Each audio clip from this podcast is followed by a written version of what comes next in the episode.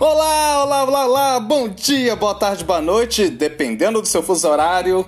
Sejam muito bem-vindos, muito bem-vindas ao seu Impro Podcast Viva a Impro, que tem a locução, criação e produção de eu, Eugênio Macedo, improvisador aqui de BH, e vim para trazer para vocês o seu cafezinho mineiro de criatividade, a sua broinha de fubá de resiliência, o seu pãozinho de queijo de trabalho em grupo. A quebra de rotina é com o Impro Podcast Viva Impro. Então vamos começar o programa de hoje.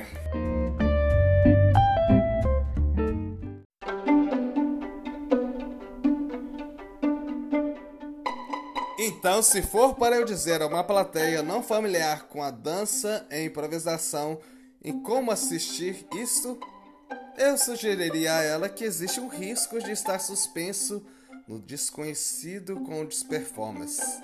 Isto é parte do jogo. Talvez convidá-los a sentirem-se como participantes e abrir mão de expectativas ou ao menos estar consciente delas, se isso é possível. Agnes Benoit Nader, professora, improvisadora francesa, coreógrafa independente. Temos hoje uma convidada especialíssima para falar para vocês o que é, afinal, contato improvisação.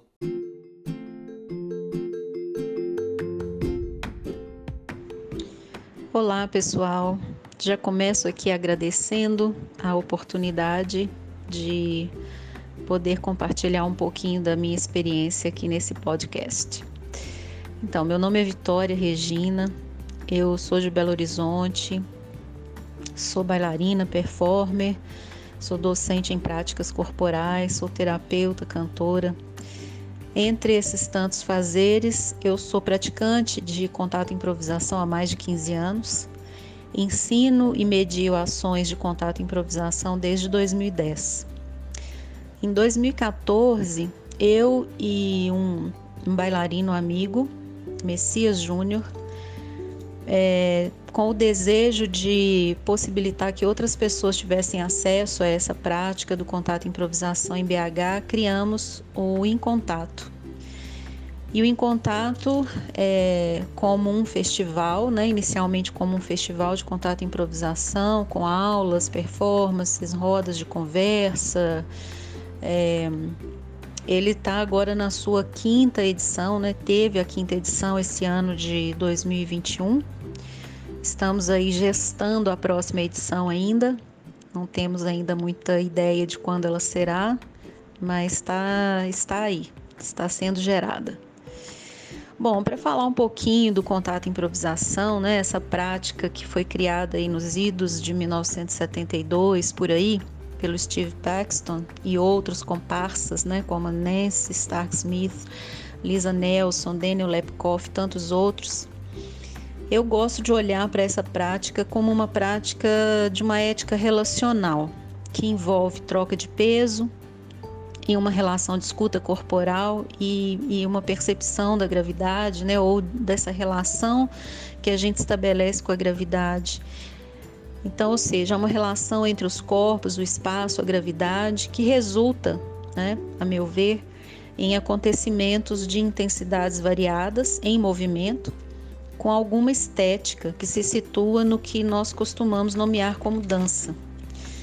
Então é uma prática corporal assim acessível, inclusiva por si só, dialoga com outras práticas somáticas, dialoga com outras práticas de dança, dialoga com outras práticas das artes marciais, né? Com práticas das artes marciais eu diria que ela se alimenta dessas práticas, né?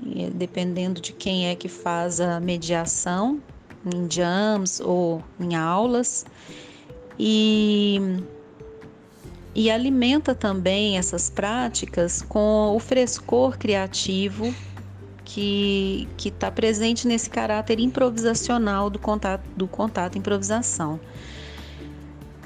uma vez que o contato de improvisação não tem assim um compromisso estético com um fim último, né? Ele acaba se tornando um campo aberto de experimentação, de fruição, muito autoral, é um espaço também de autoconhecimento muito potente.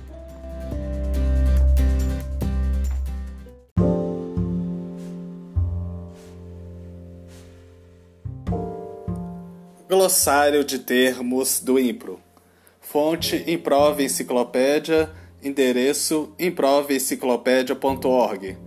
Tradução Flávio Lobo Cordeiro, revisão Eugênio Macedo. E o termo de hoje é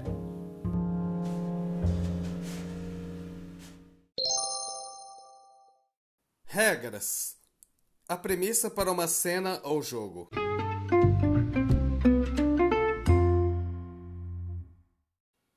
Mais um pouco sobre contato e improvisação com a Vitória Regina.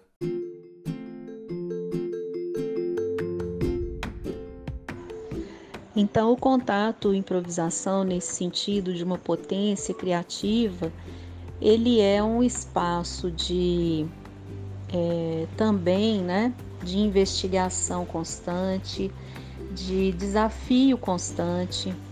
Tanto você é desafiado a no autoconhecimento, a reconhecer as suas limitações e perceber também as suas qualidades e as suas potências individuais, quanto é, na experiência com o outro, né? Porque ao, ao experimentar o movimento, a troca de peso, as relações todas que se estabelecem nas aulas e nas jams, que são esses espaços de dança livre e criação que o contato improvisação proporciona, é, é, fica essa relação em que você se percebe, percebe o outro, percebe o jogo, né? E vai aprendendo a lidar com isso tudo e inevitavelmente essas relações elas vão acabar é, aparecendo no cotidiano fora daquele ambiente, né? No, no, no ambiente de trabalho, nos, nos ambientes onde cada pessoa circula e transita com outras pessoas que não dançam e que não praticam ou contato improvisação ou qualquer outra prática ou que não façam nenhuma outra prática de movimento.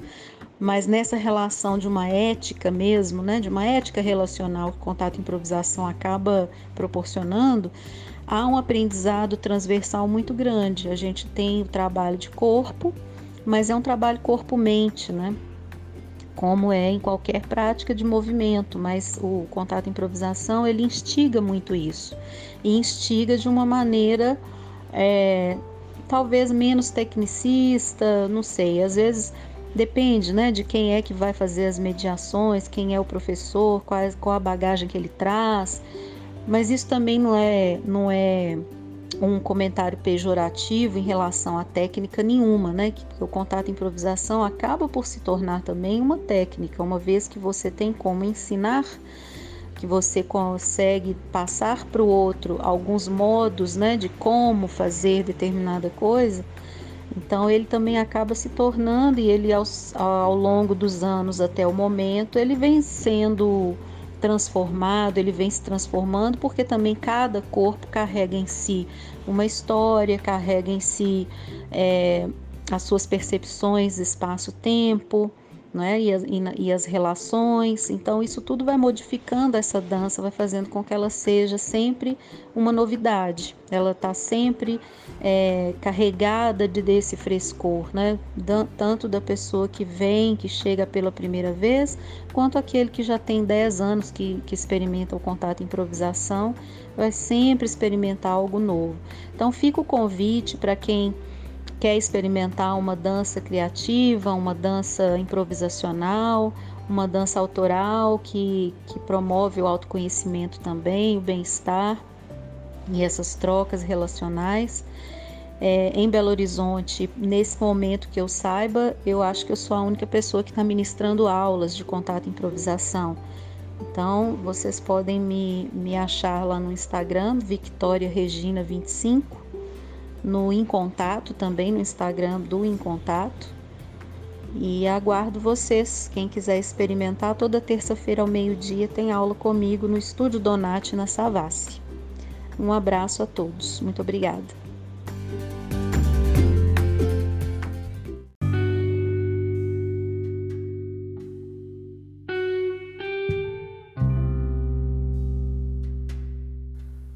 mais princípios da improvisação, baseado no livro homônimo dos princípios da improvisação, subtítulo 40 jogos para aprender a improvisar, autoria do amado Cláudio Amado, esse é o nome dele mesmo, uma pessoa muito amada, improvisador carioca.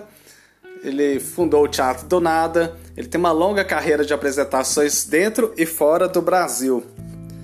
No capítulo 4, ele fala sobre a atenção.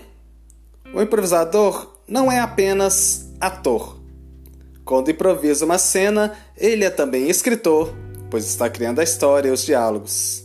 É também um diretor, pois está criando as marcações e os códigos cênicos. Além disso, ele deve conseguir conjugar suas ideias com as propostas dos outros improvisadores. Ou seja, somente está pensando em várias coisas ao mesmo tempo, como se fosse o um computador com vários programas sendo executados simultaneamente. Diferente do ator de teatro tradicional que se fecha no seu círculo de atenção com o personagem, seu texto e sua atuação, o ator improvisador precisa estar atento a tudo o que acontece no instante da criação de uma obra espontânea e colaborativa. Suas ideias, as propostas dos outros improvisadores, ao desenvolvimento da narrativa, enfim, a tudo o que acontece no palco e na plateia. Inclusive, ao perceber que o público gostou de algo, ele pode explorar e aprofundar-se mais naquela direção. Assim sendo, a capacidade de trabalhar com diferentes focos ao mesmo tempo, a atenção para fazer multitarefas é fundamental para dar conta de tudo, pois, tal como o equilibrista que mantém vários pratos girando ao mesmo tempo, o improvisador deve conseguir focar e gerenciar sua atenção para diversos pontos simultaneamente sem esquecer de nenhum deles. É como dirigir. Você tem que usar suas mãos e braços para girar o volante e trocar a marcha pernas e pés para sonar os pedais, olhos para olhar para frente, para trás e pelos lados, e ouvidos para perceber a buzina de outros carros. E tem gente que, não satisfeita, ainda mexe no celular enquanto dirige. Além disso, é preciso saber dominar seus focos de atenção, ainda mais na nossa realidade atual. Manter a concentração sem desviar-se é uma necessidade vital internet, redes sociais, aplicativos. Vivemos sob um bombardeio de informações e demandas de todos os lados, 24 horas por dia. Temos que saber priorizar e controlar nossa atenção, seja ela concentrada ou em diferentes focos.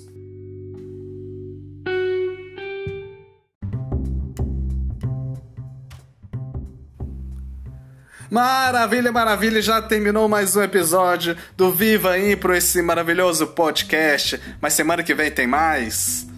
Críticas, sugestões, dúvidas? Mande uma mensagem no meu Instagram, eugênio.macedo.impro11 ou mande um e-mail por eugênio, eoscomédia, arroba gmail.com. Eugênio e os comédia. E se você quer apoiar essa produção totalmente independente, faça um Pix. Vai, qualquer valor, o que o seu coração mandar e que a sua carteira estiver disponível. Anote a chave: 31 98894 7197. Um grande abraço a todos e vivam a Impro!